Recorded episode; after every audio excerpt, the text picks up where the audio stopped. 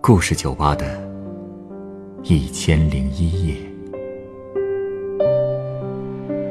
本节目由北京人民广播电台故事广播与凤凰网有故事的人频道联合制作。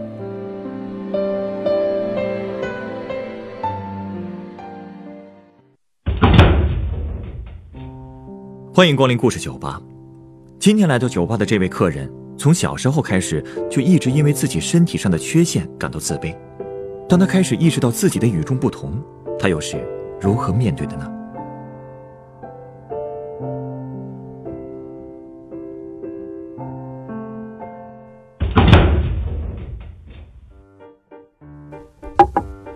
哎，你看过《帕丁顿熊》吗？啊，你是说那个英国电影啊？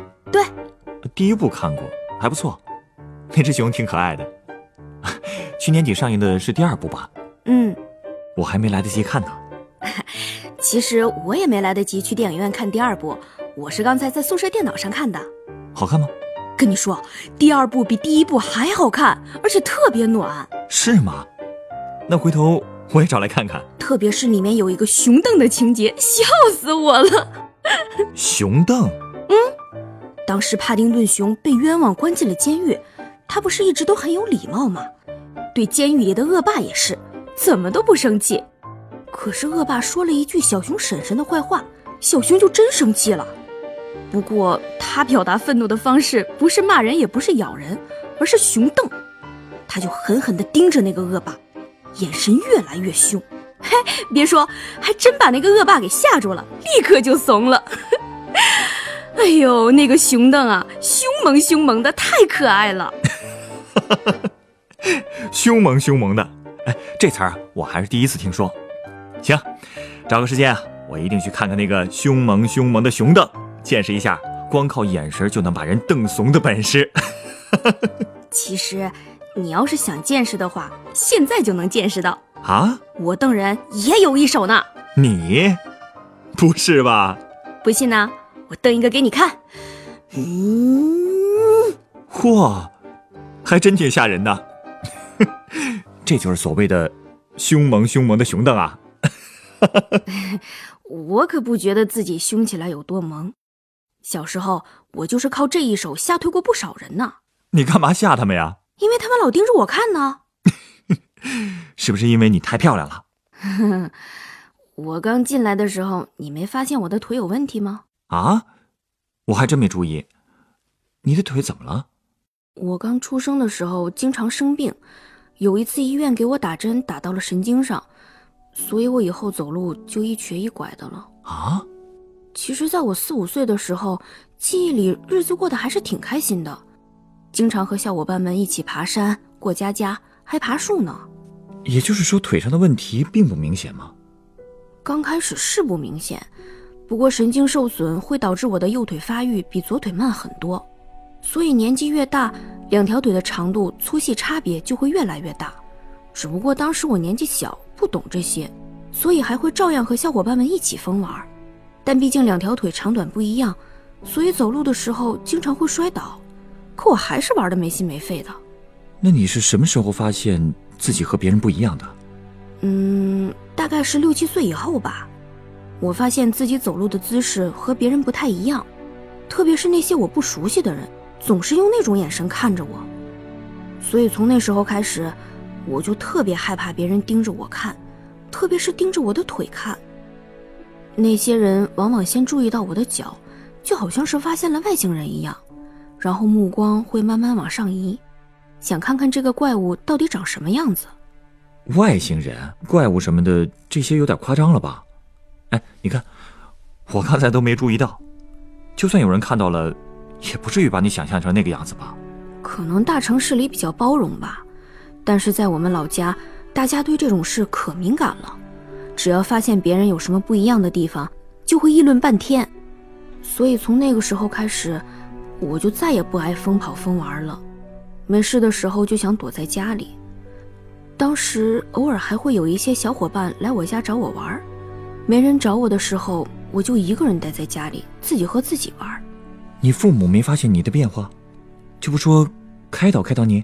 没有啊，他们甚至觉得我是长大了，懂事儿了，知道不出去乱跑了，成了一个乖孩子，就连邻居都在让他们的孩子多学学我。后来到了上学的年纪，在学校里，我只愿意和附近一起长大的小朋友玩，其他不熟悉的同学，我都忘记了该怎么和他们相处，怎么交流了。那时候我最痛苦的事就是下课以后去厕所，因为一路上会碰到不同年级的好多学生，他们都会用很好奇的眼神盯着我看，那种眼神真的会让我喘不过气来，所以我会拼命加快脚步。恨不得一下子飞到厕所，然后再飞回教室的座位上，这样别人就不会注意到我了。哦，一般我会叫上跟我关系好的小伙伴一起去，这样就有人帮我壮胆了。可如果他们正好不在，那我就自己忍着。上学那么多年，你都是这么忍过来的？那憋坏了怎么办呀？所以我就尽量不喝水啊，这样就可以少去厕所了。一般不到极限的时候。我几乎是不会在学校上厕所的，所以在很长一段时间里，我都是一放学就急急忙忙往家赶，就是为了回家能上厕所。可这样也太遭罪了。嗨，都习惯了。哦，还有就是体育课，那是我最不喜欢的课程。老师没有照顾你的腿吗？就是因为太照顾了，所以我才别扭。每次大家跑步或者锻炼的时候，老师都会让我找一个地方坐着休息。所以我只能看着他们跑步。其实我真的很想和其他同学一样，不想被这么单独晾在一边儿。但我也知道他们是好意。他们锻炼完就可以自由活动，大家全都三五成群的做游戏。我也想玩啊，可是却只能像个局外人一样，根本融不进去。是因为没人叫你一起玩吗？其实和我关系不错的也还会想到我。可每次我参与进去的时候，心情又会很矛盾。我会担心自己因为腿脚不利索玩不好那些游戏，扫了大家的兴。其实，你想多了。大家既然愿意和你玩，说明他们是接受你的。即便玩不好，他们肯定也能理解。那时候哪想那么多啊？所以平时我几乎很少运动，大部分时间都是在座位上待着。找不到事情做的时候，就假装看书，所以我是老师和同学眼里最乖的学生。其实我只是想让自己显得正常一些，乖孩子装久了，我好像也慢慢相信自己是一个安静的人了，也不再承认自己是因为自卑才这样的。而且这样也有个好处，我课余时间都在看书，所以就算我不算聪明吧。但成绩却一直还不算太差，可是慢慢的，我发现我的心里越来越病态了。病态？怎么病态了？我越来越敏感，每次下课假装看书的时候，只要是听到好像是提到我的词，我都会担心是不是别人在议论自己，然后就想的越来越多，脸会红得发烫，又怕被人看到，所以就拼了命的用书挡着自己的脸。就跟鸵鸟一样，装鸵鸟可能就是那时候学会的新技能。现在想想，会觉得当时太捕风捉影了吧？有的时候可能是，但有的时候真的不是我想的太多。有的人真会当着我的面笑话我。记得有一次放学，我自己一个人走在回家的路上，隔壁班的一个男同学看见我，就像是发现了新大陆一样，对我笑个不停。其实被人嘲笑也不是一两次了，我也觉得自己早就习惯了。可是听到那种笑声，我还是觉得特别丢脸，恨不得找个地方钻进去，或者干脆变成透明人也行啊。后来那个男生又开始喊我瘸子，旁边还有几个男生也跟着起哄，这是我最怕听到的字眼。我真的特别想逃，可是那条路又太空旷了，根本没有地方可以躲。我觉得当时自己真的是要崩溃了。我恨他们嘲笑我，也恨自己无能不敢反抗，更恨这个世界怎么会那么不公平？为什么别人都是正常的，只有自己偏偏不一样啊？那天我都不记得自己是怎么回的家，反正到家之后我就忍不住嚎啕大哭起来。我跟我爸说，我再也不想上学了，他吓坏了，问我为什么，可我除了哭什么也没说。为什么不和你父母说出心里话呢？我不知道怎么开口，说出来不就是在责备他们吗？他们当时也不是故意让我变成这样的呀，除了让他们自责，说出来还能有什么用呢？那天晚上，我哭着哭着就睡着了，梦里好像出现了一些人，他们一会儿笑话我，一会儿又同情我，一会儿讽刺我，一会儿又变得特别温柔。就因为这个梦，我突然明白了“虚假”这个词的含义。梦里边，我捡起路边的石头，向他们狠狠地砸过去，砸没砸中我就不记得了。做这么压抑的梦，是因为你心里埋的事情太多了。如果你始终找不到一个发泄的出口，迟早是要出问题的。我找到了呀！哦，就是刚刚给你展示的熊凳啊！这样啊，嗯，也是个路子。谁要是再笑话你，你就瞪回去。对，我也不知道自己怎么突然就有了勇气，可能就是因为那个梦吧。反正一觉醒来，我还是按部就班的上学，但是突然就变得坚强了。只要再有人用那种眼神看我，无论是因为好奇还是讽刺，我都会用我的熊凳给他们反钉回去。有一次，我们家附近的一个小男孩又喊我瘸子，我这次真的气急了，开始冲他大吼。我也不知道哪来的勇气，让自己第一次这么敢反抗，然后我就像疯了似的扑了上去，和他打了一架。干得漂亮！哎，后来打赢了吗？呃。我以为你会觉得女孩子打架太那个了。虽然我平时是挺反对一言不合就动手的，不过你的这一架，我倒是觉得该打，否则真要憋出毛病了。怎么样，赢了吗？其实那个男孩比我壮，我都不记得自己挨了多少拳头了。但是我也豁出去了，打不过我就用指甲抓，也顾不上身上的疼了。最后还是被路过的大人给拉开了。后来我才发现，那个男孩的脸都被我抓破了，他也开始嚎啕大哭。虽然我也在哭，但那不过就是一种挨打之后的本能吧。其实我心里美着呢，就好像有另外一个我一直在旁边静静的欣赏着自己的杰作。那个所谓的另一个你，其实才是被你压抑太久的真我吧。应该是吧。后来那个男孩在之后很多年都没有跟我说过话，就算是面对面走过，他也跟我假装不认识。不过，毕竟我把他的脸给抓伤了，所以刚打完架的时候，我妈还是带着吃的东西叫我去登门赔罪了，还在他父母面前象征性的骂了我两句。不过也是象征性的，因为他知道我一直很软弱，经常都是被别人欺负的份儿。所以他还挺为我的英勇高兴呢。从那以后，我再也不怕别人说我什么了，因为我知道反抗了。当然，别人不欺负我的时候，我还是那个乖乖女哈。这就对了。其实，只有真正的接纳自己，知道保护自己，那个乖巧的你，才不再是你的伪装，而会成为真实的你的一部分。哎，那后来，你还经常打架吗？当然没有了。其实那天我也就是破天荒的爆发了一下，而且我发现自己的熊凳已经很有威慑力了。别人要是看我，我就会盯他盯更久，直到把对方盯得不好意思了，我才收回目光。有了这么一个武器，还真不错。那现在你还经常这么瞪人吗？嗯，好像也没那么频繁了吧。感觉人越大，好像就越宽容了。而且周围的人好像心怀恶意的也越来越少，特别是上大学以后，虽然大家一开始好像还会多看我几眼，但眼神很少带着嘲讽，还是关心的神情多一点。所以我现在也比小时候快乐多了。那就好。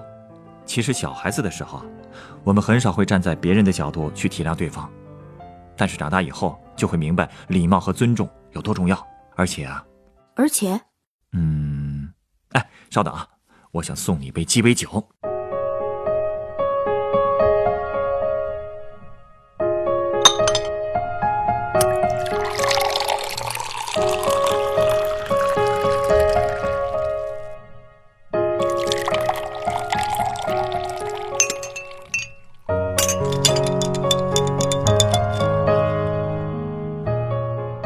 来这是你的鸡尾酒。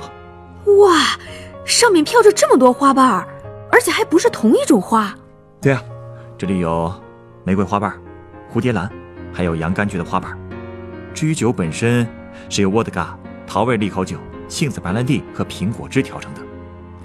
不加花瓣的话，这杯酒原来的名字叫印象。加了这些花瓣，我想重新给它起个名字，叫做花店印象。名字还能随便起呢？这鸡尾酒啊，本来没什么定式。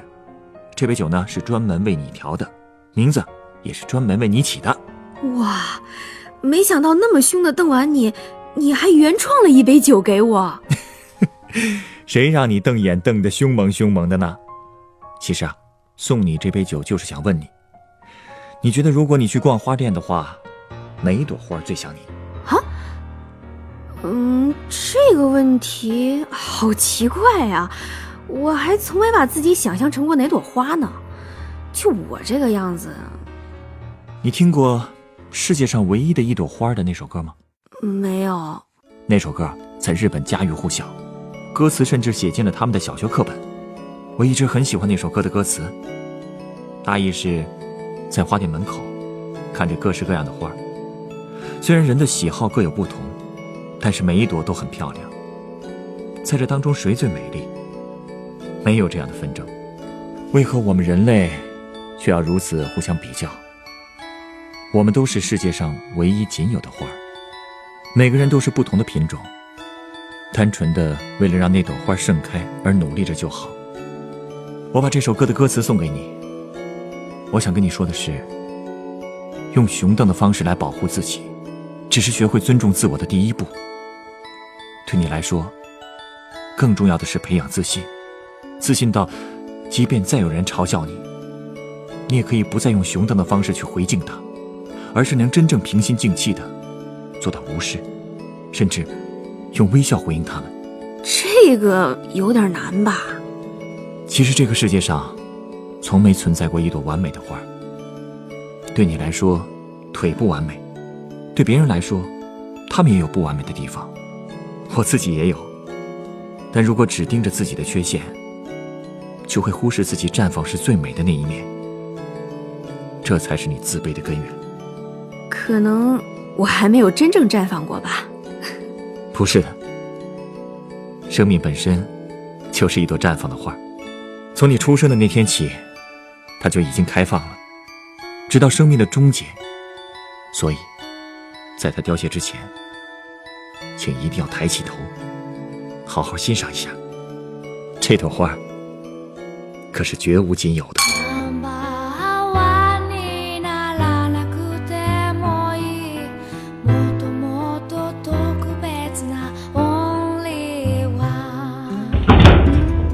本故事。选自凤凰网有故事的人独家签约作品，《童年学会一件事，假装坚强，掩饰自卑》。原作小妖初雪，改编制作陈寒、张尚佳，演播周香宁、陈光，录音严乔峰。人人都有故事，欢迎搜索微信公众号“有故事的人”，写出你的故事，分享别人的故事。下一个夜晚，欢迎继续来到故事酒吧。倾听人生故事。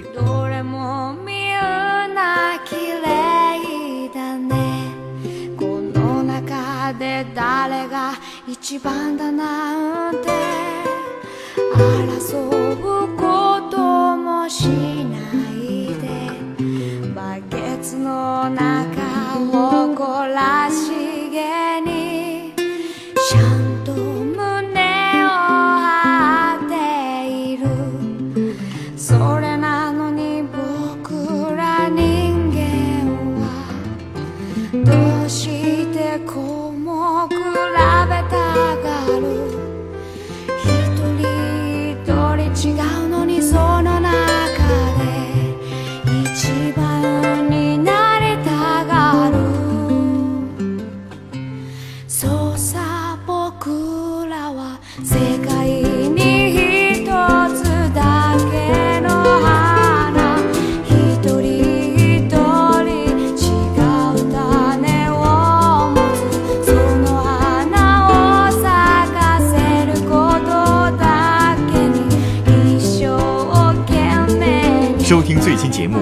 关注北京故事广播，工作日每晚九点播出的《故事酒吧》的《一千零一夜》。